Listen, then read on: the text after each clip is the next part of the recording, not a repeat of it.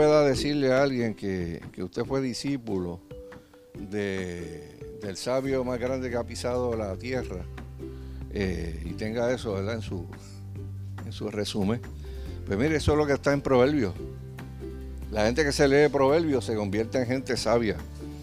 Eh, y en Proverbios, en este capítulo 3, hay unas enseñanzas que pueden hacer que, que tu vida sea buena y plena, no solamente en el 2020, sino hasta el día que Dios te llame a su presencia, ¿verdad? Y quiero, quiero leerlo y después quiero que se mantengan ahí, o sea, no cierren, no cierren el celular o la Biblia escrita, o, sea, no la cierren porque vamos a estar yendo verso por, por verso. Pero primero, pues vamos a leer el capítulo eh, completo, lo voy a leer aquí en Reina Valera, que es la que tienen la que van a tener en la pantalla. Eh, dice la, la palabra de Dios, Hijo mío, no te olvides de mi ley y tu corazón guarde mis mandamientos, porque largura de días y años de vida y paz te aumentarán. Nunca se aparten de ti la misericordia y la verdad. Átalas a tu cuello. Escríbelas en la tabla de tu corazón.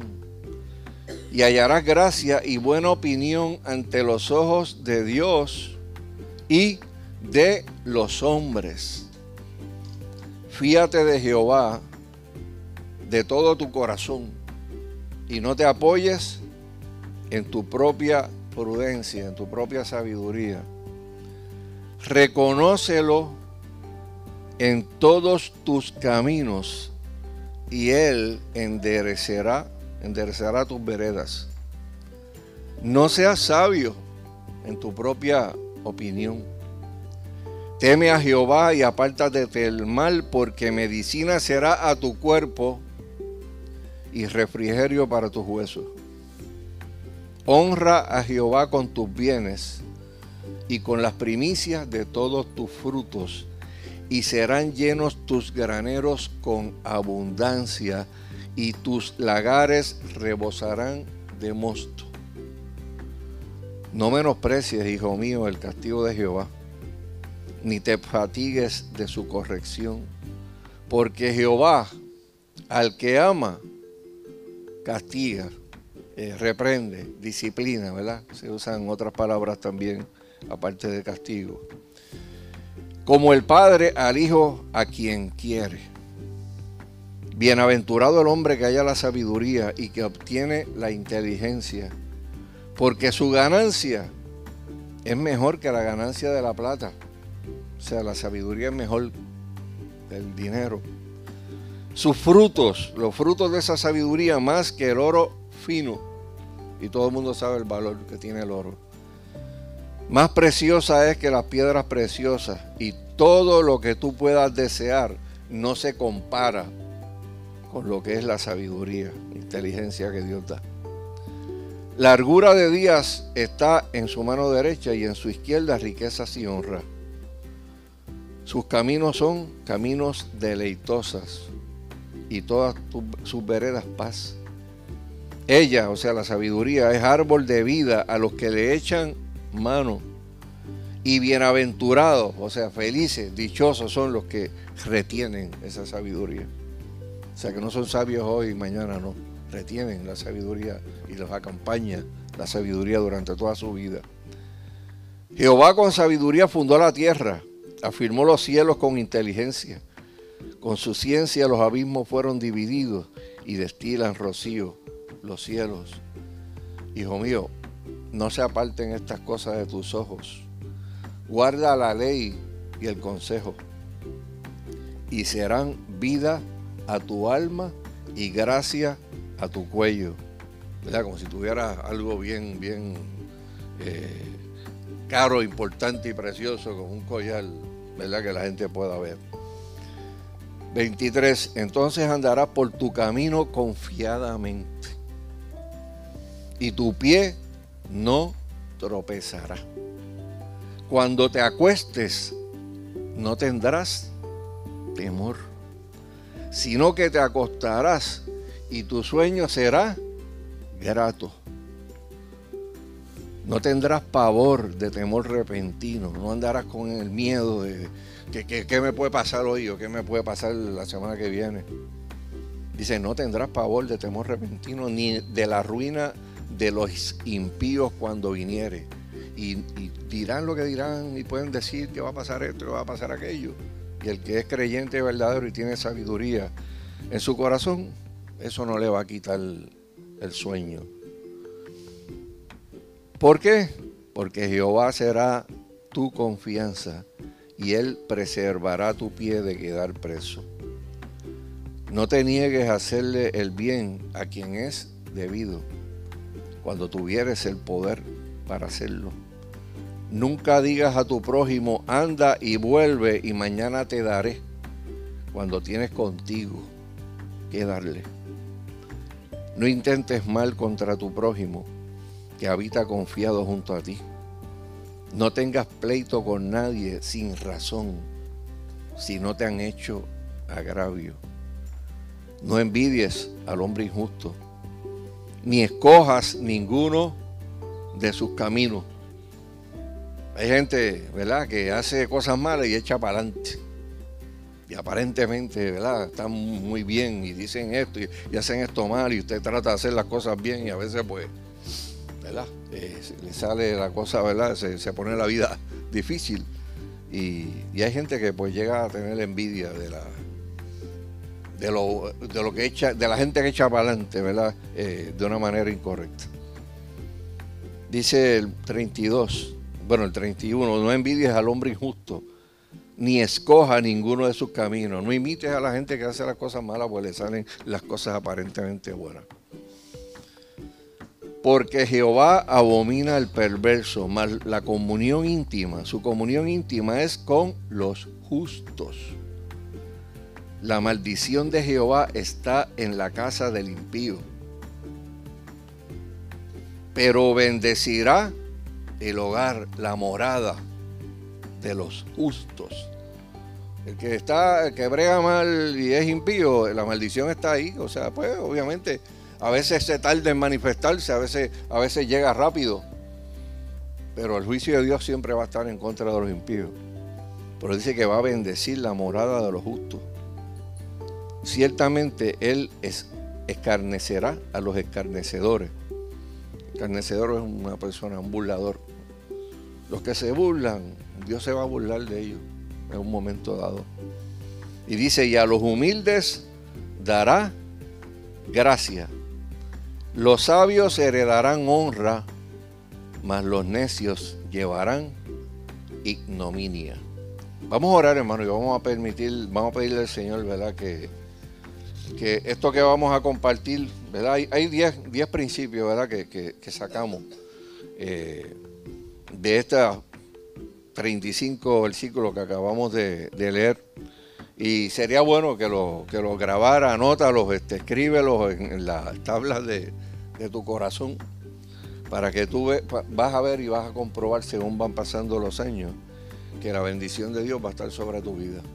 O sea, y que pueden pasar mil cosas alrededor de, de donde tú estás, algunas buenas, algunas negativas, pero mira, tú vas a permanecer firme y vas a tener el favor de Dios.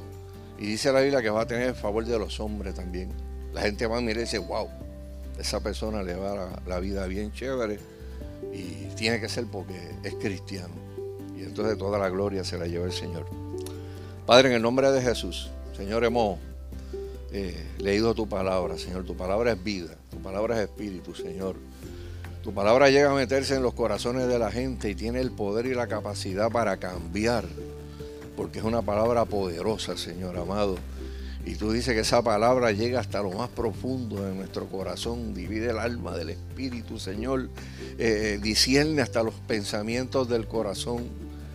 Eh, ayúdanos Dios a, entenderla, Padre amado. Ayúdanos a aplicarla, Señor amado, para que podamos vivir bien, Señor amado, eh, en este mundo donde tú nos has permitido estar como testigos tuyos, Señor. En el nombre de Jesús, lo oramos. Amén. Primero, como dije, ¿verdad? cuando se habla de, predicaciones a finales de año, a principios de, año, pues siempre se habla de, resoluciones, ¿verdad? Pero de este capítulo 3, ¿verdad? Que es un capítulo que debería de, de vez en cuando leerlo y volver a leerlo. Y si se lo lee en otras versiones parafraseadas, pues está un poquito más, más moderno, lo puede entender muchísimo mejor. Pero aquí se habla de unas resoluciones y se habla de unas cosas que te pueden cambiar la vida para, siempre. Eh, aquí por lo menos hay tres categorías que uno ve en este capítulo 35, eh, ¿verdad? En este capítulo, ¿verdad? Que acabamos de leer, capítulo 3, del 1 al 35. Eh, la primera categoría son resoluciones que te van a hacer bien a ti, que te van a hacer ver mejor a ti, que te van a ayudar inclusive a vivir más. Porque la gente cuando habla de la gente que se muere rápido pronto, por lo general la gente habla de la gente que está enferma o que tiene enfermedades terminales y qué sé yo. Pero usted sabe que es una de las cosas que más gente está matando lentamente en este tiempo. ¿Alguien puede, alguien puede pensar cuál es? El estrés. El estrés está matando a la gente, pero poco a poco. Lo que pasa es que es, cámara lenta te vas muriendo poco a poco. O sea, tú llegas a un momento que no, no, vas aguantando eso, las emociones se revuelcan, eh, la gente se deprime, eh, la gente llega a pensar que no hay salida. Eh, y aquí hay un antídoto para eso, en, esta, en este capítulo 3 del libro de Proverbios. La otra cosa que la Biblia dice aquí es que cuando tú haces las cosas bien, Dios te permite tener más. Porque sabe que todo lo que Él te dé no te va a ensolvecer ni te va a convertir en un orgulloso. Y yo, yo soy testigo de, los últimos 40 años en el Evangelio que, he perseverado, que cuando Dios le da a la gente y la gente da hacia adelante, eh, Dios sigue dando. Dios sigue dando. Y, y, no hay un pare, o sea, Dios da. Y la bendición de Dios se detiene cuando la gente empieza a retener. Cuando la gente empieza a ver necesidad alrededor, en la familia, eh, inmediata, eh, y cierra el corazón y no hace, y no hace nada. Ahí cierra la pluma de arriba. La tercera cosa que dice, ¿verdad? Eh, la tercera categoría que vemos en este capítulo, ¿verdad? del libro de Proverbios es que si nosotros seguimos estos mandatos que dicen aquí, esto nos va a ayudar a mejorar la relación con los demás. La gente te va a ver y va a decir, wow, qué chévere, esta, persona es, es distinta, es diferente. Resumiendo estas tres cosas que mencioné hasta ahora, larga vida, prosperidad bíblica. ¿Por qué digo prosperidad bíblica? Porque por ahí enseñan otra prosperidad que no es bíblica. Esto, es, esto de darle a Dios para que Dios te devuelva el 100, eso no es bíblico. Bueno, pueden haber unos versos en la Biblia que hablan de eso, pero lo, malinterpretan. Y entonces el Evangelio se convierte en un asunto de, dinero. Y cuando la gente empieza a ver el Evangelio como un asunto de dinero o de pedidera, eh, la gente se desilusiona con el Evangelio y usted va a la plaza, usted va a diferentes sitios, usted está en sus trabajos y siempre va a tener el testimonio de alguien que fue cristiano y ya no es cristiano. Y te dan un montón de razones y una de las razones eh, también son las económicas, ¿verdad? Eh, pero hay una prosperidad bíblica. Es la que Dios promete aquí en este capítulo. Tú haces las cosas bien y tú vas a echar para adelante. Eso no es lógico, hermano, que una persona en un trabajo, un trabajador eficiente, echa para adelante. Un trabajador responsable que llega temprano, tú sabes, que, tú sabes, se solidariza con la gente que está allí, ayuda a los demás y nos quedamos todos y bregamos y qué sé yo qué. Esa es la gente que va ascendiendo, ¿verdad? Y nosotros podemos decir, hermano, que eso es real y, verdadero, porque yo he visto gente en estos últimos 40 años que cuando eran adolescentes eh, eran tremendos casos federales. O sea, no, no, no, iban a tener ninguna oportunidad, no tenían hábitos de estudio. Eh, y los más viejos aquí, pues se acordarán, ¿verdad? De cuando uno, cuando estaba la congregación en Cataño, aquella gente no tenía posibilidad de nada. O sea, vivían en una barriada y, bueno, si hubieran llegado a, más años eh, sin Dios, pues hubieran terminado, pues, haciendo lo que hacía medio mundo allí viviendo la vida fácil, tirando drogas o, matando gente. Pero muchos de esos chamacos se convirtieron al Evangelio. ¿Y quién iba a pensar que algunos de ellos iban a llegar a pasar la escuela superior, llegar al colegio de Mayagüez y convertirse en ingeniero? ¿Quién iba a pensar eso? Nadie. O gente que yo conocí que cuando lo conocí no sabían ni leer y ya son autores, han escrito dos libros y tienen tremendas tremendas posiciones en esta sociedad. ¿Y quién hizo eso? Cristo. Ah, y yo puedo decirlo porque yo lo, yo, yo lo llevaba a las casas después de los cultos y veía toda aquella trulla de gente en aquella casa bojacho. Y yo decía, wow, tú sabes, este, este se salvó porque, ¿verdad? Este, eh, ahora pues va a romper ese ciclo, ¿verdad? de, cosas, ¿verdad?, que, ocurrieron en su niñez y mal ejemplo de la gente que estaba más cerca de ellos. Por eso es que esa es la prosperidad bíblica de lo que nosotros hablamos. Tú haces un compromiso con Dios de servirle a Dios con integridad y Dios te va a dar. Y Dios te va a prosperar. Y Dios te va a permitir llegar hasta donde Él quiera que tú llegues. Eh, o sea, larga vida, prosperidad bíblica y paz con los demás. Bueno, yo siempre he dicho y siempre he predicado que en la palabra de Dios hay respuesta y solución a cualquier pregunta que tú tengas en esta vida. Cualquiera. O sea, hay principios en la escritura que te contestan cualquier pregunta que tú tengas. Eh, yo recuerdo cuando íbamos a la, a la, plaza en los 70 que nos reuníamos a hablar con los viejitos de la plaza, que casi todos eran viejos para aquel tiempo, estaban en la plaza y los hermanos le de proverbios. Y los, y los viejos dijeron, muchachos, ¿y dónde tú sabes eso? bueno, eso está en la Biblia. ¿Qué no? ¿En la Biblia? Sí, mira aquí. Ah, mira, eso está en la Biblia. Porque la Biblia habla de todo, de todo. Pero eh, para nosotros poder obtener esas respuestas a nuestras preguntas, tenemos que volvernos hacia Dios y tenemos que meternos en la palabra de Dios para que la palabra de Dios nos hable a nuestras vidas. Eh, de hecho, y ahora, quiero, vamos a los primeros cuatro versos. Los primeros cuatro versos. Hijo mío, no te olvides de mi ley y tu corazón guarde mis mandamientos. ¿Y cuál es la promesa que vamos a tener? El 2 lo dice, porque largura de días y años de vida y paz aumentarán. Dice, nunca se aparten de ti la misericordia y la verdad. Átalas a tu cuello y escríbelas en la tabla de tu corazón. Y si tú haces eso, dice la Biblia en el verso 4, que tú vas a hallar gracia y buena opinión delante de los ojos de Dios y de los hombres.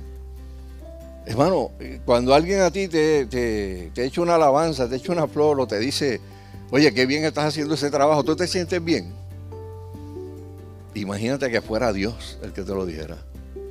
Que te mire desde el cielo y dice, wow, estás, estás bregando al cielo, al cielo. Wow, Dios, tú sabes, me, dijo, tú sabes que, que ¿verdad? estaba contento con, conmigo. Aún cuando uno sabe que uno es pecador y que uno es imperfecto y que uno comete errores y que ese Dios al que nosotros miramos es un Dios perfecto y es un Dios santo. El verso 8 dice, porque será medicina a tu cuerpo y refrigerio a tus huesos. Esas dos frases implican larga vida. El verso 10 dice, y serán tus graneros llenos con abundancia y tus lagares rebosarán en mosto. ¿Ustedes saben lo que quiere decir mosto? Nadie sabe lo que es mosto aquí. Mosto es buen vino, buen vino, ¿verdad? Eh, dice, entonces Él llenará tus graneros y tus tinajas se desbordarán de buen vino. Y uno tiene que, ¿verdad? Cuando lee estas cosas, tiene que darse cuenta de que esto se escribe en un momento dado. En el Medio Oriente, que eran los dos productos más, más cotizados, era el aceite y el vino. O sea, eh, estos individuos, pues, estaban allí en medio de aquellos desiertos y las matas que crecían allí eran las matas que daban vino y, y, matas de las cuales se podía extraer el aceite. Y ellos vivían de eso. Y Dios le está diciendo, mira, de esto que es la, las profesiones más, este, ¿verdad? De, que la gente saca su sustento, a ti nunca te va a fallar el sustento, nunca. Hermano, es, un, es tremendo tú tener la garantía de que Dios va a ser tu sustento. En un tiempo de tanta inestabilidad económica como la que nosotros vivimos en este momento. Pues mira, el verso 10 habla de prosperidad material como una promesa a la gente que toma bien en serio el tener una relación buena y correcta con Dios. Los versos 23 y 24 dice, entonces andarás por tu camino confiadamente y tu pie no tropezará. Cuando te acuestes, no tendrás temor, sino que te acostarás y tu sueño será grato. ¿Usted sabe de qué hablan esos dos versos? De seguridad y paz seguridad y paz. No hay una cosa más tremenda, hermano, que usted pueda acostarse por la noche con seguridad y paz. Sin una preocupación de que el día de mañana tengo que ir a la calle a buscarme de nuevo esto, que no estoy, yo no estoy seguro, no sé qué va a pasar. La Biblia dice que tú te podrás acostar con seguridad y paz y tu sueño será grato. ¿Por qué? Porque cuando uno brega bien en esta vida y no le ha pisado callos a mucha gente, porque la vida es así. A veces la gente echa para adelante, pero pisando callo. Y usted no ha visto eso, ¿verdad? Los trabajos, de que la gente le mete el pie al que va, tú sabes, embolladito, haciendo las cosas bien, para que se vaya a la larga. ¡Brum! Y pasarle por encima, tú sabes. Así es que el mundo trabaja, ¿verdad? En las cosas del Señor, pues, son bien, bien diferentes. ¿Y usted cree que la gente, mucha gente que pisa callos y que hace maldades y que se lleva mal con todo el mundo, tiene paz? Eh, algunos, algunos pensarán que sí, pero yo sé que mucha de esa gente se acuesta por la noche y sabe que, que algo puede pasar al otro día. Porque hay una ley de siembra y de cosecha. Todo lo que tú siembras, tú lo cosechas. Eh, eso se vio dramáticamente esta semana. Esta semana fue terrible. La, inicio del, del año nuevo, ¿verdad? Con la muerte de esta familia y los dos gemelitos de, 11 años. Eh, yo decía en el programa de radio ayer que eso es una advertencia para la gente que quiere bregar así. Porque cada cual, y de hecho, estaba viendo una foto del muchachito sobreviviente, que, el que está, uno de los que sobrevivió uno y uno está preso. Y el que estaba preso, pues le gustaba en Facebook salir con los rifles, con los AK-47, ¿sabes? Y retratarse. Eh, imagínense cómo se siente ese chamaco en la cárcel ahora sabiendo que ya no tiene mamá, que no tiene papá y que sus dos hermanitos chiquitos están muertos por culpa de él. Porque hizo algo, tiró un quien hizo una loquera, ok, está bien, chévere, te puede dar por donde te duele, tu familia, boom. Eso no se había visto en Puerto Rico. De esa manera, sí, hay asesinatos y qué sé yo, pero que una persona vaya a una casa y mate a la familia de una persona porque otro hizo un acto delictivo, ¿verdad? Y son, esas son las cosas que ocurren cuando la gente escoge vivir ese tipo de vida. Y hay mucha gente que está escogiendo vivir ese tipo de, vida. Y nosotros tenemos que hacer todo lo contrario, escoger la vida del Señor, la vida correcta, o sea, la, vida que Dios honra. Porque si escogemos otra vida, cada vez las consecuencias son más, más terribles, más terribles, más terribles. Los versos 25 y 26 dicen, no tendrás temor de pavor, de pavor repentino ni de la ruina de los impíos cuando viniera, porque Jehová será tu confianza y él preservará tu pie de quedar preso. Esos versos hablan de protección yo voy a estar protegido. yo voy a vivir una vida sin miedo.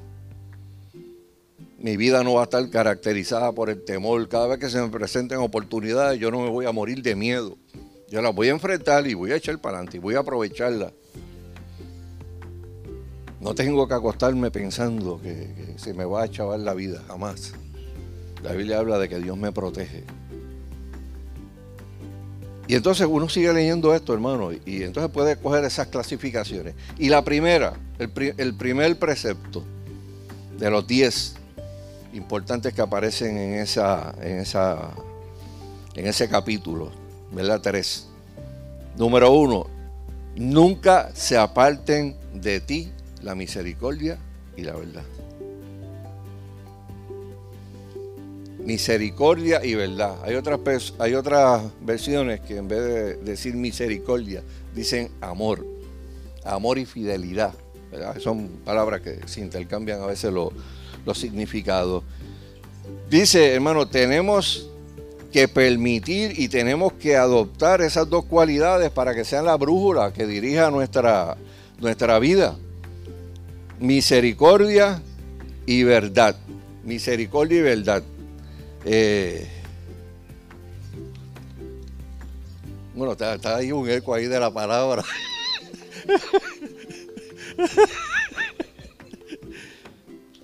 Sí, bueno, para que si usted da el clic, puede leer y si da otro clic lo oye.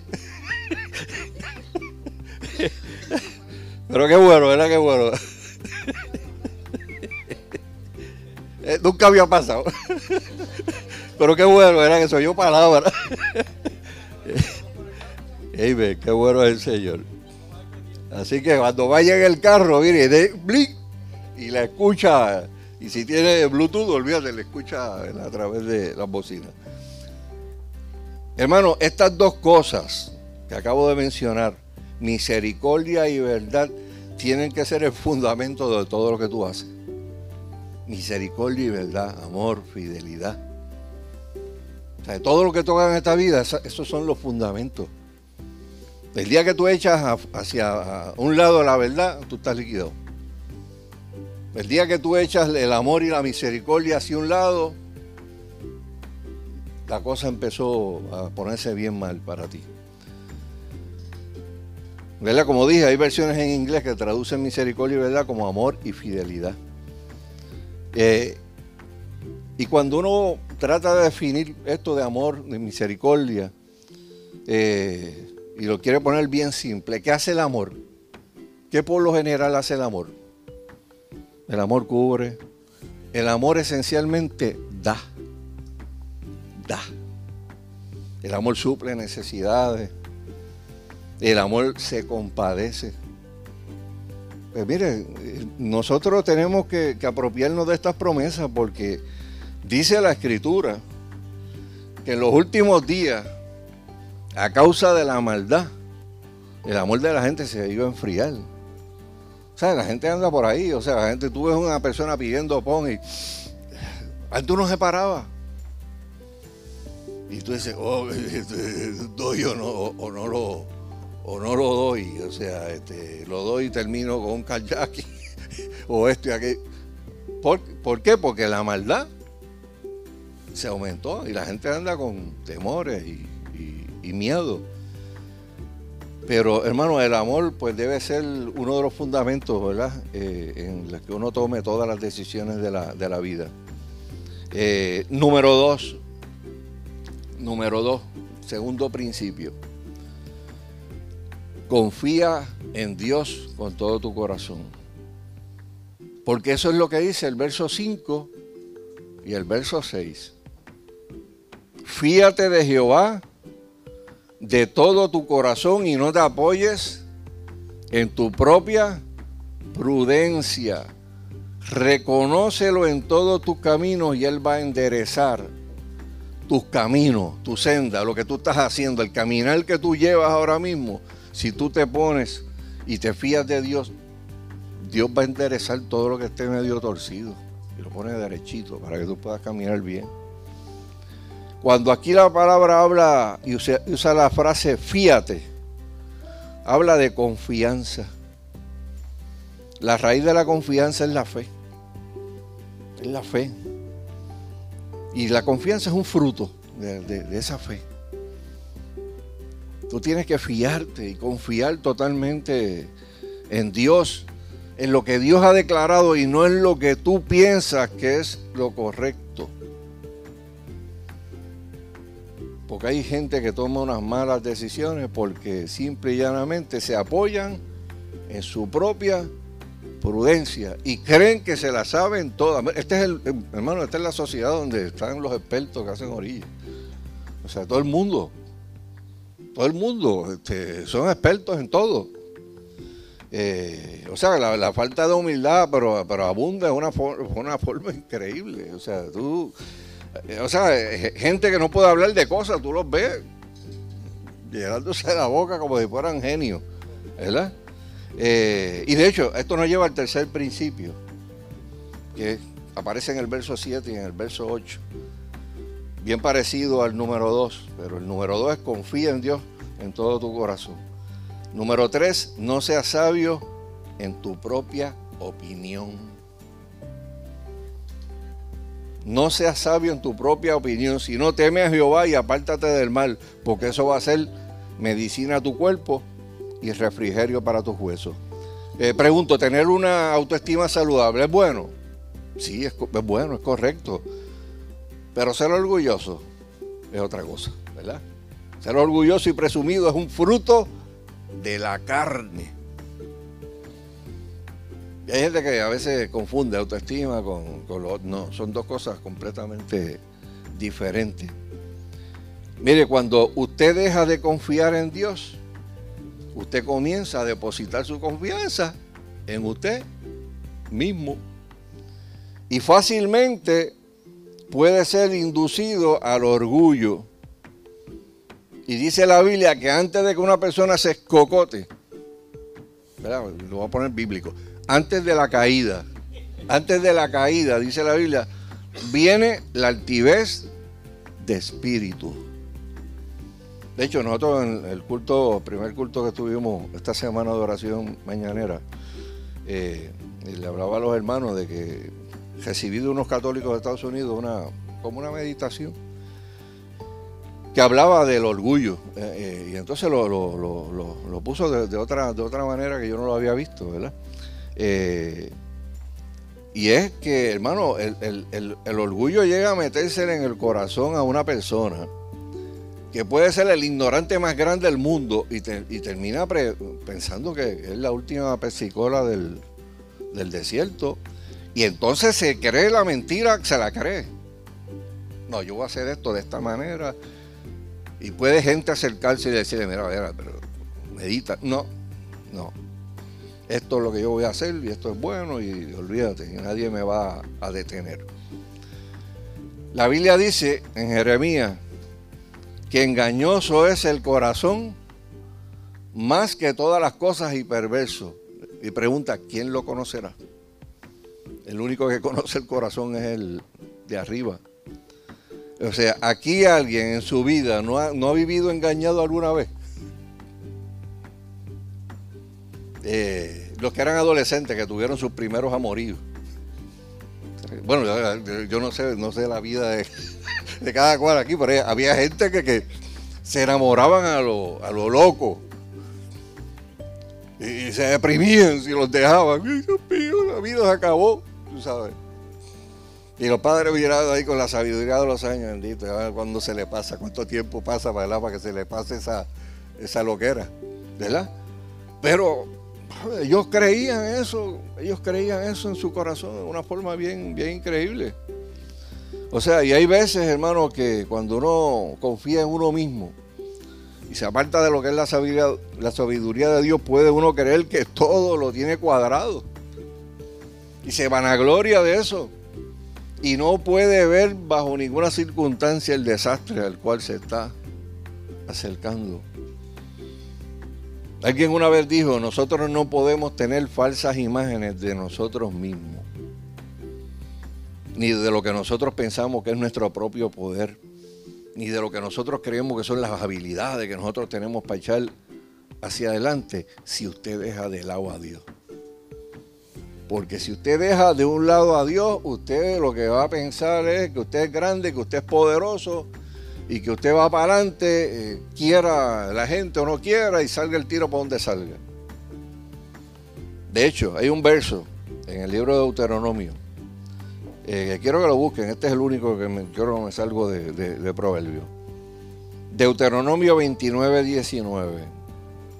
Verso bien interesante. Eh, el capítulo anterior habla de las bendiciones y las maldiciones de la ley. ¿Verdad? Dios le dice al pueblo de Israel, mira, si tú haces esto, esto y esto y esto, yo te voy a bendecir. Pero si tú haces esto y esto y esto, yo te voy a maldecir. Y eso era para el pueblo de Israel. ¿verdad? No, todas las cosas que se escribieron para el pueblo de Israel, pues obviamente son para, para nosotros, para la iglesia. Pero el contexto en que se escribe ese capítulo 28 habla de los frutos de la obediencia y los frutos de la desobediencia. Mire lo que dice esto. Eh, vamos a si yo tengo aquí la versión parafraseada. Eh, dice, los que oyen las advertencias de esta, de esta maldición no deberían confiarse demasiado y pensar, estoy a salvo, a pesar de que sigo los deseos de mi mal, de mi mal corazón terco, porque esto los llevará a la ruina total. Voy a leer acá. Y suceda que al oír las palabras de esta maldición, Él se bendiga en su corazón. Cuando la gente se aparta de la sabiduría de Dios, puede creer que está bien, hermano. Y se echa la bendición a sus planes, él mismo se la echa. Estoy bien, fíjate.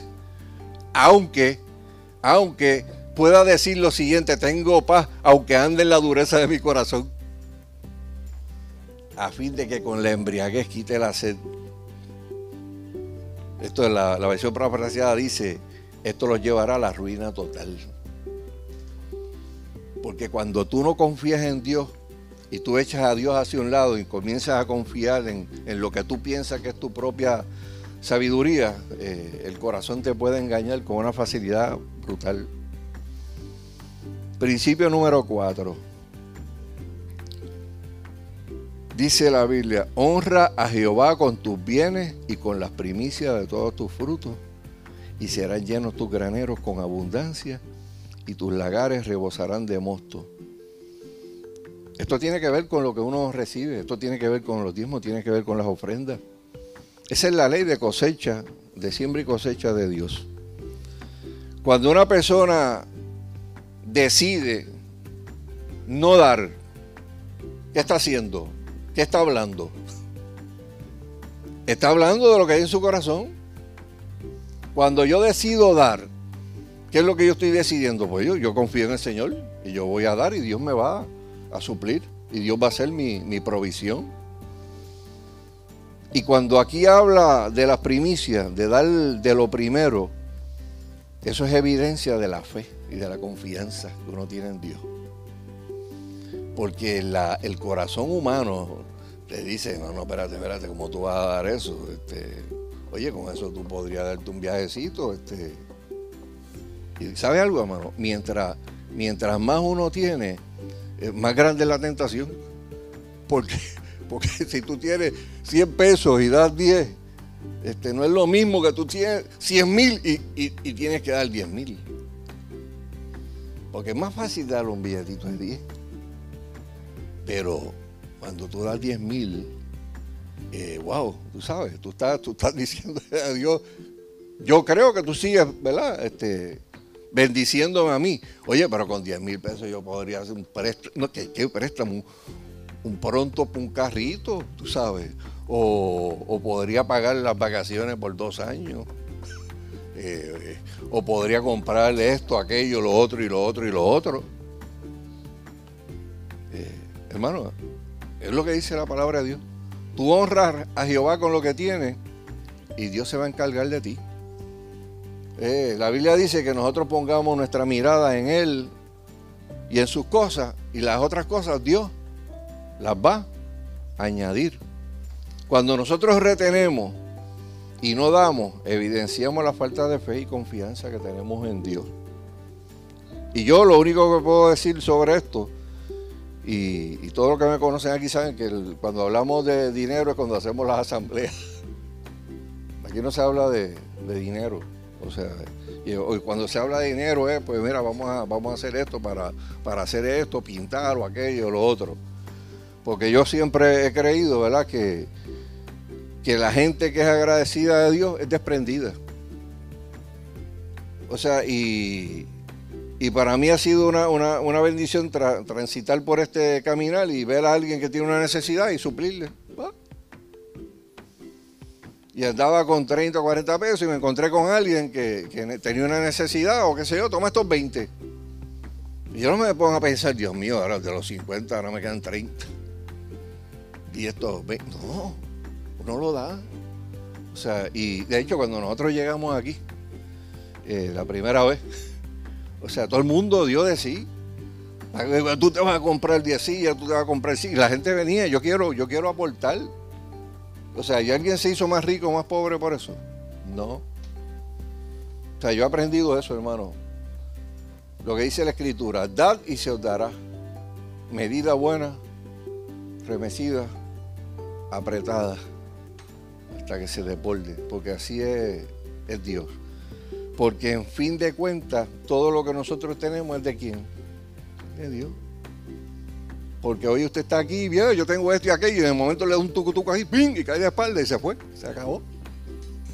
Y por lo que te mataste trabajando, va a ser para otro, que no va a tener las mismas reglas que tú tenías de economizar, que no va a tener esto, ni aquello, ni lo otro, y va a coger lo que tú tenías y se lo va a limpiar en un año y medio.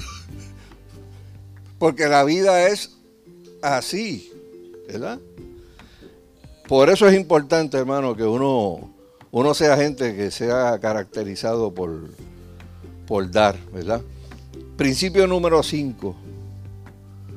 Principio número 5 aparece en los versos 11 y 12. El principio número 5 es nunca menosprecies el consejo y la corrección de parte de Dios. Dice, no menosprecies, hijo mío, el castigo de Jehová, ni te fatigues de su corrección. Ay, Dios mío, que Dios me está corrigiendo tantas veces ya me cansé. Porque Jehová al que ama castiga como el Padre al Hijo a quien quiera. Hermano, solamente una persona necia puede aborrecer el consejo y la disciplina. Y usted sabe que a veces el concepto, este concepto disciplina, como que la gente lo ve como que castigo, esto es un fuete, fuetazo, ¿verdad? Y a veces tiene un concepto negativo. La palabra discípulo, la palabra disciplina tiene la misma raíz de donde viene la palabra discípulo. O sea que la disciplina no envuelve necesariamente un castigo. Aun cuando tú ves esa palabra ahí de que al que ama castiga, por lo que está, pudo traducirlo, al que ama disciplina, al que ama corrige. O sea, la disciplina lo único que envuelve es que Dios te corrige que Dios te enseña. Y a veces no es solamente Dios que está allá arriba, que vas así, tú sabes, y te habla audible. A veces el consejo te lo está dando quién? ¿Qué tienes al lado? Y el que tienes al lado, Dios lo está usando para dar tu consejo. No, que sea aquello, mira, que me metieron la liba aquí, tú sabes. Este, de hecho, hermano, yo creo que nosotros estamos viviendo en la sociedad más tochi que ha pasado por, por, por este planeta. La gente se ofende de todo. O sea, uno dice, ¿y cómo le digo esto? Espérate, déjame orar dos días. Y Señor. Y, y aún así puedo decir, mira, eh, eh, eh". la gente ya se cruza y pone la piel así. Y ya, olvídate, ese cerro no quiere, no quiere escuchar. Eh, Usted sabe las veces que todos los que están aquí, que llevan más años, que Dios los ha bendecido, tuvieron que coger y sentarse, coger un sermón. Mire, cuando nosotros nos reuníamos al aire libre, había un palo de goma, que todavía está allí. Cuando yo le decía a alguien, mira, vamos para el palo de goma. vamos para el palo de goma. Ya todo el mundo sabía que venía, venía un fuetazo. Este, pero, o sea, y el que se ejercitó en esa disciplina, ¿funcionó o no funcionó? Seguro que funcionó. O sea, yo me acuerdo, todavía hay gente que no está aquí, me acuerda del palo de goma, tú sabes, me acuerdo del palo de goma. Pero obviamente, hermano, como dije, solamente una persona necia aborrece el consejo y la disciplina. La corrección es evidencia de que se ama. Porque si usted no ama, usted no corrige. Y usted puede caerse de espalda y decir, ah, yo amo, yo amo, yo amo. No, no, no. Si tú amas, tú corriges. Cuando no se corrige, se está condenando a la gente a que sigan unas malas actitudes, unas actitudes contrarias a la palabra. Y a veces se puede disfrazar la no corrección con un disfraz de amor. Pero no hay amor en permitir que alguien haga lo que quiera sin, sin uno decirle, mira, tienes que tener cuidado con esto. O tienes que tomar previsión de esto o otro. Eh, como dije ahorita, hermano, pues todas las cosas que están pasando en el día de, hoy, uno, uno, uno se mueve entre pastores y uno escucha esos, esos relatos de, testimonio, De, gente apartándose de la fe, eh, gente que se crió en la iglesia y que llegó un momento, tú sabes, que pues, no había corrección de, nada en, unos hogares y las personas se fueron al desperdicio. O la gente ahora se pregunta, ¿y por qué está así? ¿Y por qué esta persona está rebelde contra Dios? ¿Y por qué esto y aquello y lo otro? Porque una de las evidencias más grandes que tú amas es que tú disciplinas. Porque los que son padres aquí disciplinan. Usted disciplina y ay, qué chévere, yo le voy a, le voy a dar este castigo y me lo voy a gozar. No. Bueno, que hace eso es masoquista, es sadista, perdón, es sadista. O sea, porque yo sé que cuando se disciplina, o sea, a mí no me gusta tener que llamar a alguien para llamarle la atención. Pero, oh, Dios mío, Padre amado, o sea, qué terrible. O sea, tener que cogerle y decirle a alguien, mira, lo hiciste mal. Eh, yo creo que, ¿verdad? Como dicen, le duele más a uno. Tú sabes que el que está recibiendo el, limazo. Eh, y los padres son así también, o sea, ¿verdad? se duele uno tener que reprender. Pero hay que hacerlo. Porque nosotros estamos viviendo en una sociedad y en un tiempo que se está acercando a su fin y que cada vez la cosa se va a poner más terrible, más terrible, más terrible. Nosotros oramos por un avivamiento, ¿para qué? Para que se salven un montón de personas. Pero oramos por un avivamiento para que el mundo se convierta en un antro de perfección. No, porque eso no va a ocurrir. Eso no va a ocurrir. Lo que sí puede ocurrir es que el mundo se puede estar cayendo en canto, pero yo quiero que mi casa no se caiga en canto. O sea, que se está destruyendo medio mundo en el vecindario, pero mí, yo no quiero que eso llegue a mi hogar. O sea, que mi hogar se adore a Dios, se alabe a Dios y salga gente de provecho ¿verdad? Para, para la sociedad. Número 6. Busca diligentemente la sabiduría hasta alcanzarla. Eso aparece, hermano, desde el verso 13 hasta el, verso 24. No lo voy a leer todo. Busca diligentemente la sabiduría hasta que la puedas alcanzar. Y cuando nosotros hablamos de sabiduría, eh, hay dos cosas, ¿verdad?, que podemos resaltar, ¿verdad?, de lo que es sabiduría. Una de esas cosas es información. Información que uno recibe. Para, para poder entender una analogía de, de un agricultor que que se compra la máquina más brutal que hay en el mercado para bregar y hacer la agricultura, ¿verdad? Y puede haber comprado la máquina, la tiene llena de gasolina, pero eso es suficiente. No, no es suficiente. El tipo tiene que haber leído las instrucciones de cómo es que esa máquina opera, tiene que conocerla, sabe, tiene que saber lo que puede hacer con la máquina, lo que no puede hacerla, cuándo es que la puede usar, cuándo es que no la puede usar, en dónde usarla y en dónde no. Y ese tipo de información es lo que lo va a convertir en un agricultor exitoso. Porque si no tiene la información no puede manejar, no puede bregar. Es como la gente que se compra un equipo y, ay, ay, ese, y lo pegó, tú sabes. Y bueno, no suena. Y, esto y aquello y lo otro. Y no leyó las benditas instrucciones que le decían dónde era que tenía que pegar todo. Lo otro, además de la información, es la sabiduría. Y cuando uno lee del verso 13 al verso 20, ahí habla de las características de la sabiduría, del valor que tiene la sabiduría, de los beneficios que tiene la, la sabiduría. Dice aquí que el que haya la sabiduría obtiene inteligencia.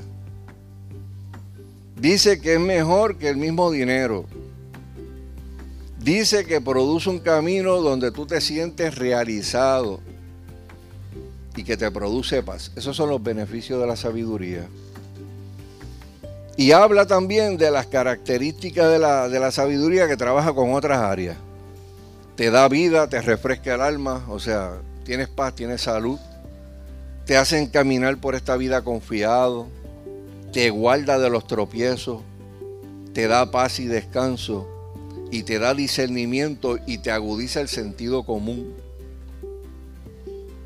Hay una cosa que se llama sentido común. Eh, hay gente que nunca llegó a tener una escolaridad, nunca fue a la universidad. Eh, estoy hablando de padres y abuelos. Y esos tipos eran inteligentes para, para muchas cosas. Y tal vez pues no tenían ningún grado este, de escolaridad. Pero tenían una cosa que el jíbaro de campo le llama sentido común. Y mi hermano, yo, yo veo a veces gente que sale de la academia en, en issues sociales que nosotros trabajamos, que pueden tener dos PhD, pero el sentido común se fue de vacaciones. Porque dicen unas cosas que tú dices, mira, es que es lógico. Lo que está diciendo es ilógico totalmente. Pero no, porque eso lo escribió Fulano de tal, y ese, ese texto lo leí, y yo creo que eso es así, y qué sé yo qué. Pues la Biblia dice que la sabiduría nos no va a agudizar el sentido común. Y tú vas a ver las cosas y tú las vas a poder discernir.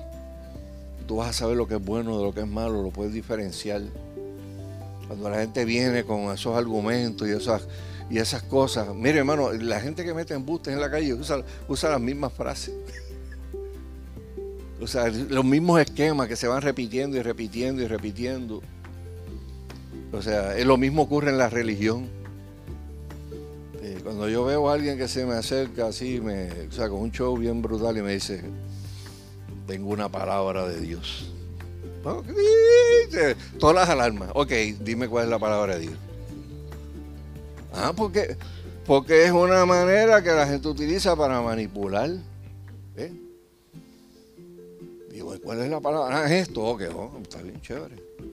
Pero en el 80% es que la persona quiere algo y está usando la religión y usted usando el nombre de Dios para adquirir algo. Aquí yo vine porque el Señor me dijo que me iban a dar tanto, tanto chavo. Oye, esto es, oye, qué bien. Y mira qué cosa interesante, Camilo me lo dijo. Sí, porque si fuera de Dios, se lo dice a él y me lo dice a mí. Y Dios no le ha dicho a uno eso, en un momento dado. Va, a venir tal persona y necesita esto y esto. Y, de momento está aquí y llega una persona. Es más, Dios me, yo vine aquí porque era Dios me, lo que, lo que te dijo Dios fue esto. Sí, ok. Y eso, eso ha pasado. O sea, pero eso, por eso es importante la sabiduría. Porque tú puedes discernir el que quiera aprovecharse del que está hablando desde lo más profundo de su corazón, porque de verdad tiene una, una necesidad. Número siete, vivirás sin temor. Vivirás sin temor. Uno tiene que hacer esa resolución de vida también. Yo voy a caminar por esta vida sin miedo.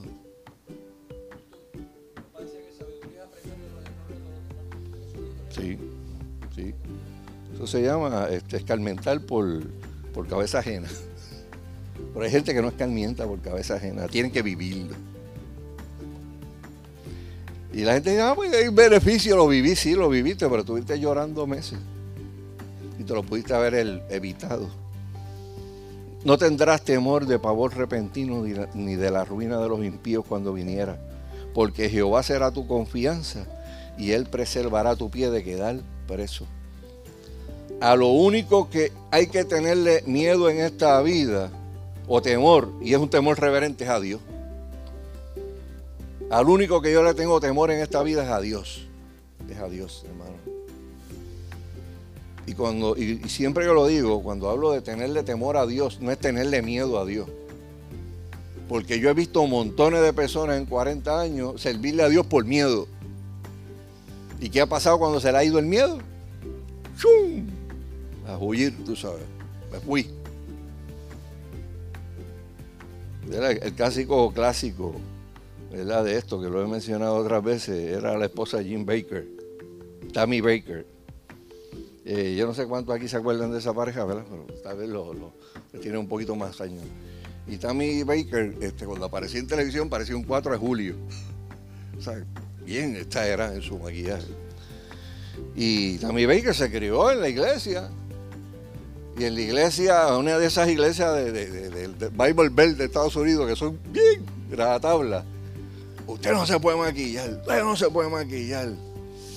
Y tú sabes, empezó a crecer y adolescente, pero no puedes hacerlo, no puedes hacerlo.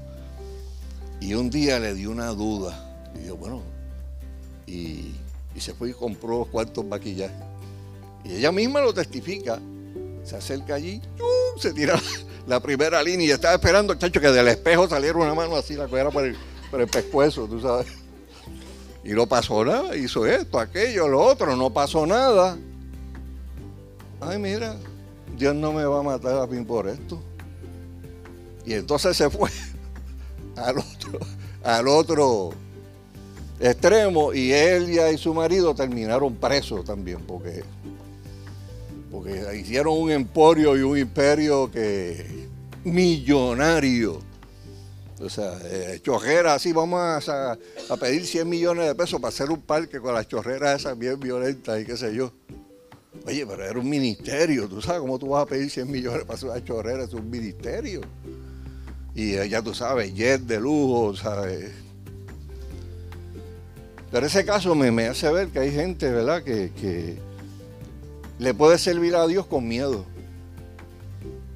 Hay gente en muchas iglesias en Puerto Rico que piensan que si se apartan le va a dar cáncer.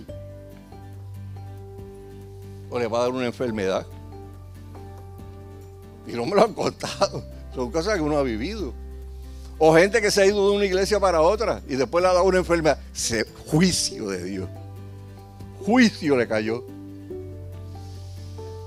Yo, yo recuerdo había una persona, eh, no me acuerdo el apellido, era se llamaba Matilde, que era una, persona de la Iglesia de Dios Pentecostal de los años 60, eh, una, mujer de Dios, una mujer de Dios en todo el sentido de la palabra.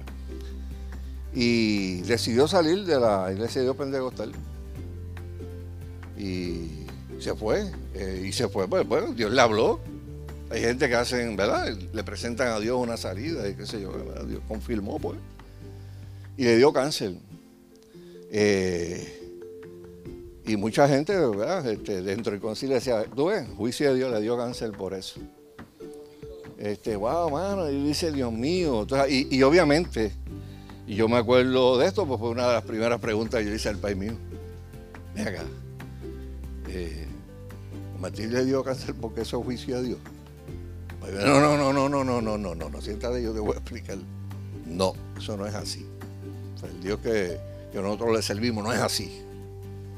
Es un Dios de amor, es un Dios de misericordia, es un Dios que sí disciplina, pero no hace eso. Me, lo puso sencillito, pero me quitó la. Me quitó una cosa del corazón que me pudo, que se pudo haber metido aquí y haber terminado yo en otro sitio, en el mundo, con odio hacia la, religión, ¿verdad? Eh, consejo, bueno, estamos en el 8, vamos para el 8, de 10. No dejes de hacer el bien a quienes lo merecen.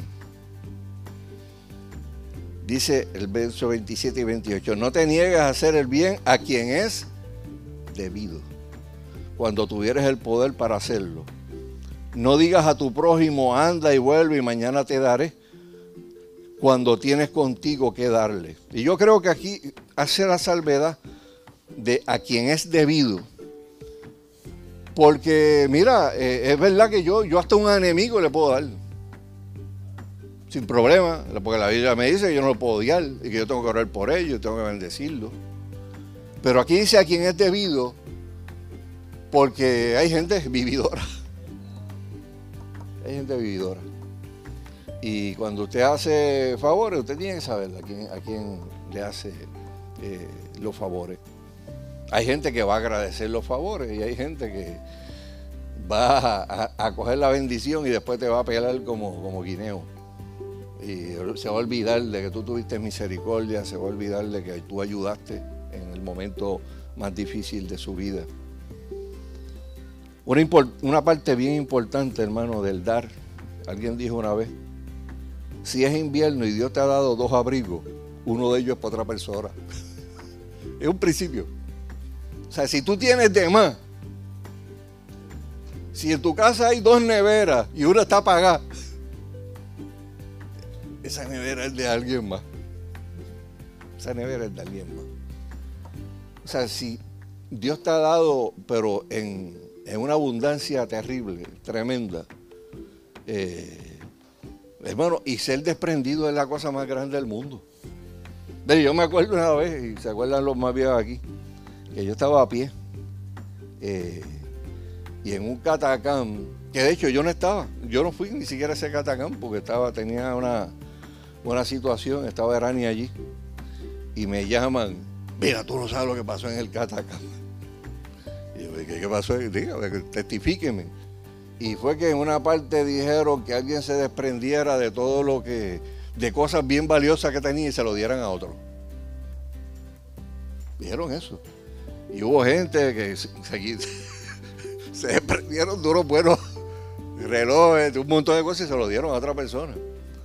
Y entonces me llama y me dice, tú no sabes lo que pasó se paró Baby, que era la mamá de Rey. Y dijo, yo quiero, el cajón mío yo se lo quiero dar a Milton. Pues está lo dijeron yo pero tú sabes, tú me estás... que Baby me, me regaló un carro. ¿Tú sabes? Y de hecho un carro de una, de una persona mayor que usted sabe que las personas mayores, eso de los carros de aquí allí, de allí aquí, de aquí allí.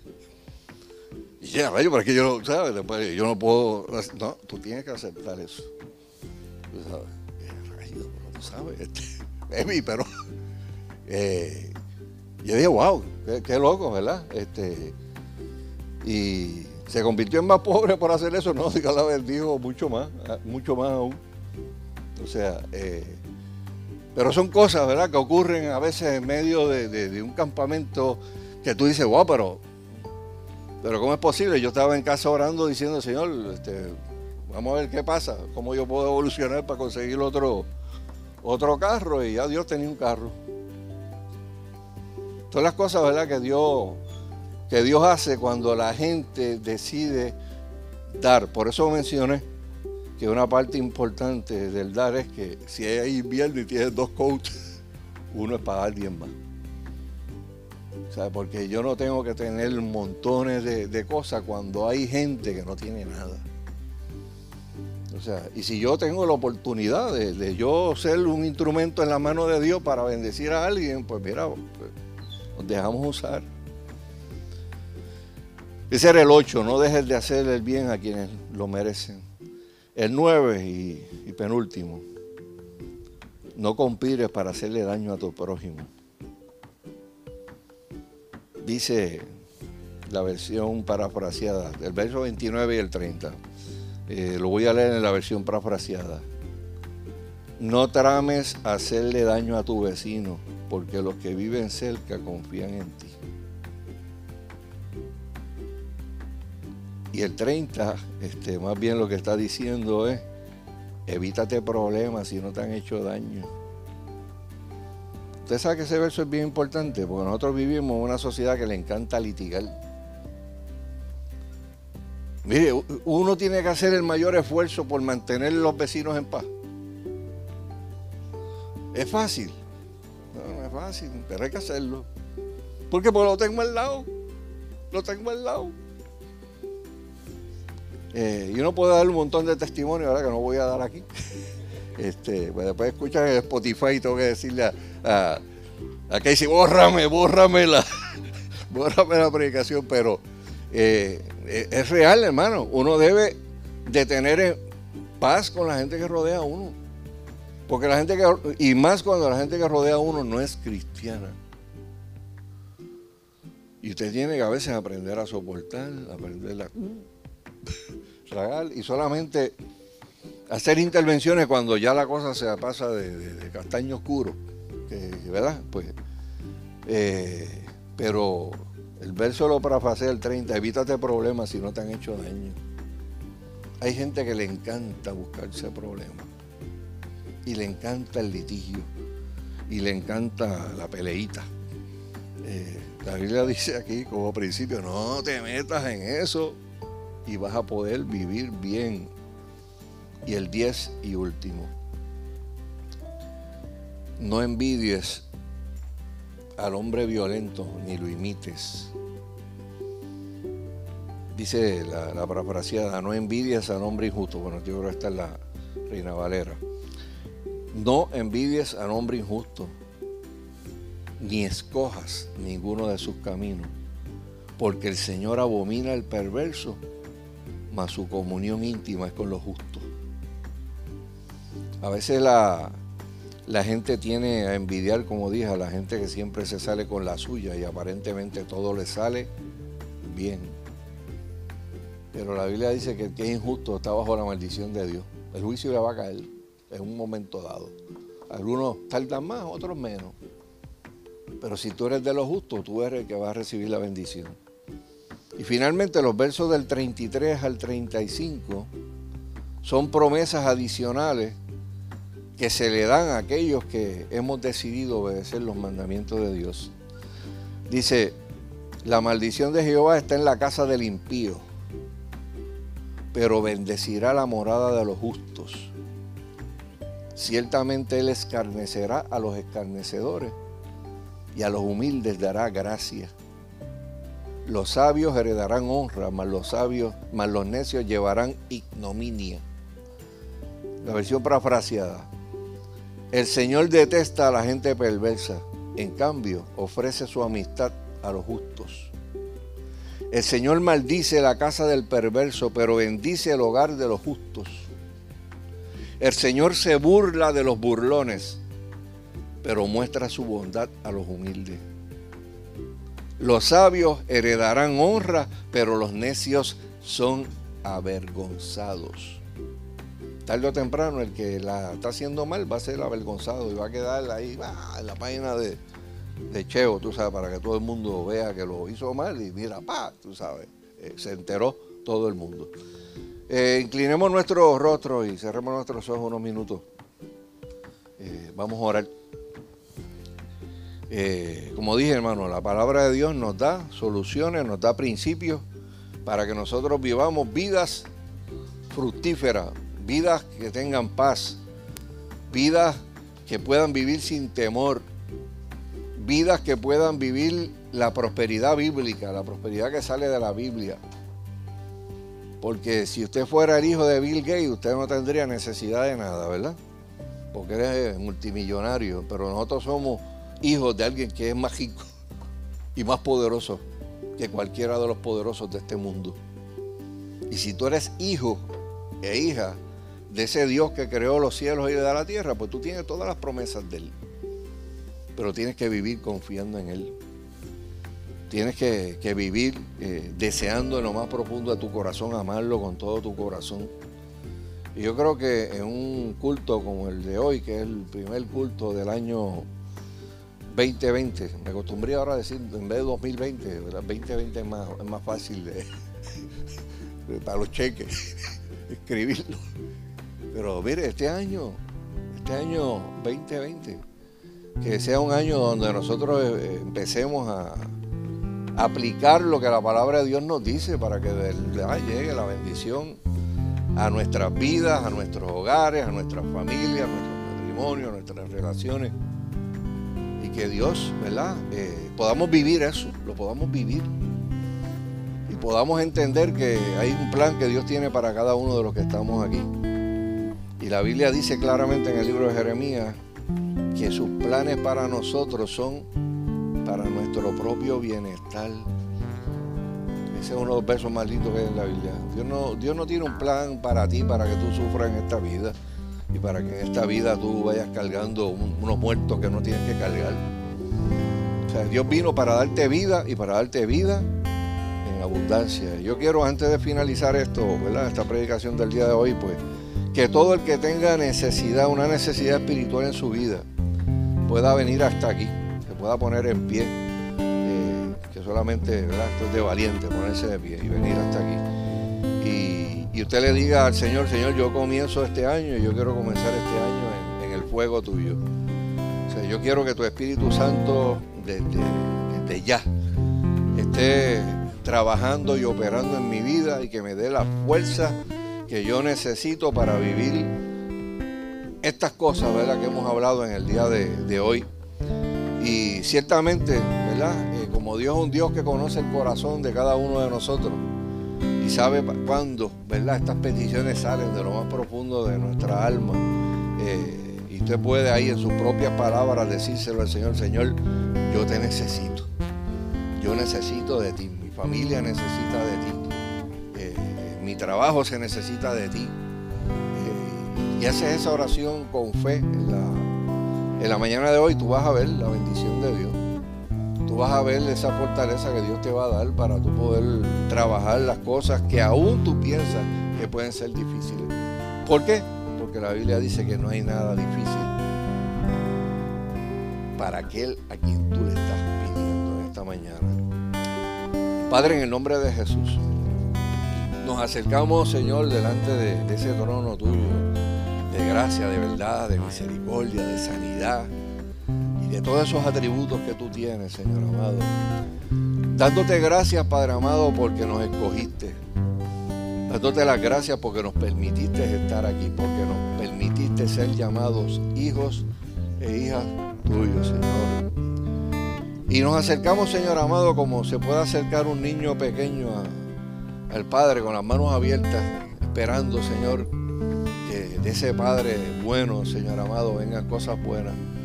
Tú dices en tu palabra que, tú eres ese Padre perfecto, Señor. Que si alguien viene y, y te pide, te pide el huevo, no le vas a dar una piedra. Porque tú eres un Dios bueno y tú dices en tu palabra que tú darías cosas buenas a aquellos que te las pidieran. Darías el Espíritu Santo aquellos que te lo pidieran, Señor. Mira, Padre amado, los que, los que estamos aquí delante de tu presencia, Señor amado, eh, me incluyo, Señor. Nosotros necesitamos de ti, Señor amado. Nosotros queremos vivir una vida, Señor amado, diferente a como se vive allá afuera en el mundo, Señor amado. Queremos tener paz, Señor amado. Queremos contar con el favor tuyo y el favor de los hombres, Señor. Y aunque sabemos que vivimos en un mundo imperfecto, Señor amado, donde hay gente que no tiene temor tuyo, Señor, sabemos, Padre amado, que cuando decidimos vivir para ti, tú te encargas de ponernos en gracia aún delante de los impíos, Señor amado. Tú te encargas de abrirnos puertas, Señor amado, donde hay puertas cerradas, tú las abres, Señor. Donde hay dificultad, Señor amado, tú te metes para resolver esa dificultad, Señor amado. Donde hay sueños que se rompieron y se hicieron pedazos, ahí vienes tú, Señor amado, a poner nuevos sueños, nuevas aventuras de fe, Señor amado. Eh, queremos, Señor amado, vivir esa, esa, vida abundante, Padre, que tú nos prometiste, Jesús. Y ayúdanos, Señor amado, en este día, Padre amado, venir delante de ti, Señor, y reconocer que somos pecadores. Reconocer, Señor amado, que no nos la sabemos todas, Señor amado. Recordar que necesitamos la sabiduría, Señor, que tú nos ofreces para poder tener respuestas a todas nuestras preguntas, a todas nuestras dudas, Señor. Quebranta en nuestros corazones cualquier cosa que quede, Señor, de incredulidad, de falta de fe, Señor. Te pedimos perdón por eso, Señor amado. Porque sabemos, oh Dios, que aunque nosotros te hemos fallado en momentos dados de nuestra vida, tú siempre has permanecido fiel, Señor Tú nunca nos has dejado y nunca nos has abandonado como Padre perfecto que eres. Así como ningún padre natural abandona un hijo y una hija jamás en la vida, tú nunca nos vas a abandonar, Señor amado. Siempre vamos a estar ahí, bajo tu sombra, Señor, y tú cuidándonos como el ala, Señor, de la, de la gallina, sus polluelos, Señor. Yo te pido, Dios, Señor amado, que este año 2020 sea un año de bendición, Padre amado. Un año, Señor, donde nosotros podamos amarte más, podamos buscarte más, Señor. Te busquemos de todo el corazón, Padre Celestial. Y que tú en tu amor y en tu misericordia traigas prosperidad, no solamente a nuestra vida, a nuestra familia, a nuestro entorno, Señor amado. Que la gente pueda ver que te servimos a ti, el único Dios verdadero, el único Dios todopoderoso, Señor. Te damos gracias, Padre amado, en esta mañana y te pedimos, Dios, que, esta semana, ¿verdad? Que comienza en el día de hoy, domingo, Señor, pues sea una semana donde veamos la mano tuya obrando, Señor. Y ayúdanos a ser gente agradecida, porque cada vez que testificamos, cada vez que hablamos las cosas que tú haces, nuestra fe crece, crece un poquito más, un poquito más, Señor. Y todos, Padre amado, los que han aprendido, Señor, a ser generosos y, hablar y a verbalizar las cosas buenas que tú haces en tu vida, en sus vidas, Señor, sus vidas se convierten en vidas de fe, Señor, en vidas de, esperanza, eh, en vidas, Señor amado, que pueden ser utilizadas para la transformación de otras personas, Señor. Todo esto te lo pedimos en el dulce nombre de tu Hijo Jesús, dándote gracias. Amén.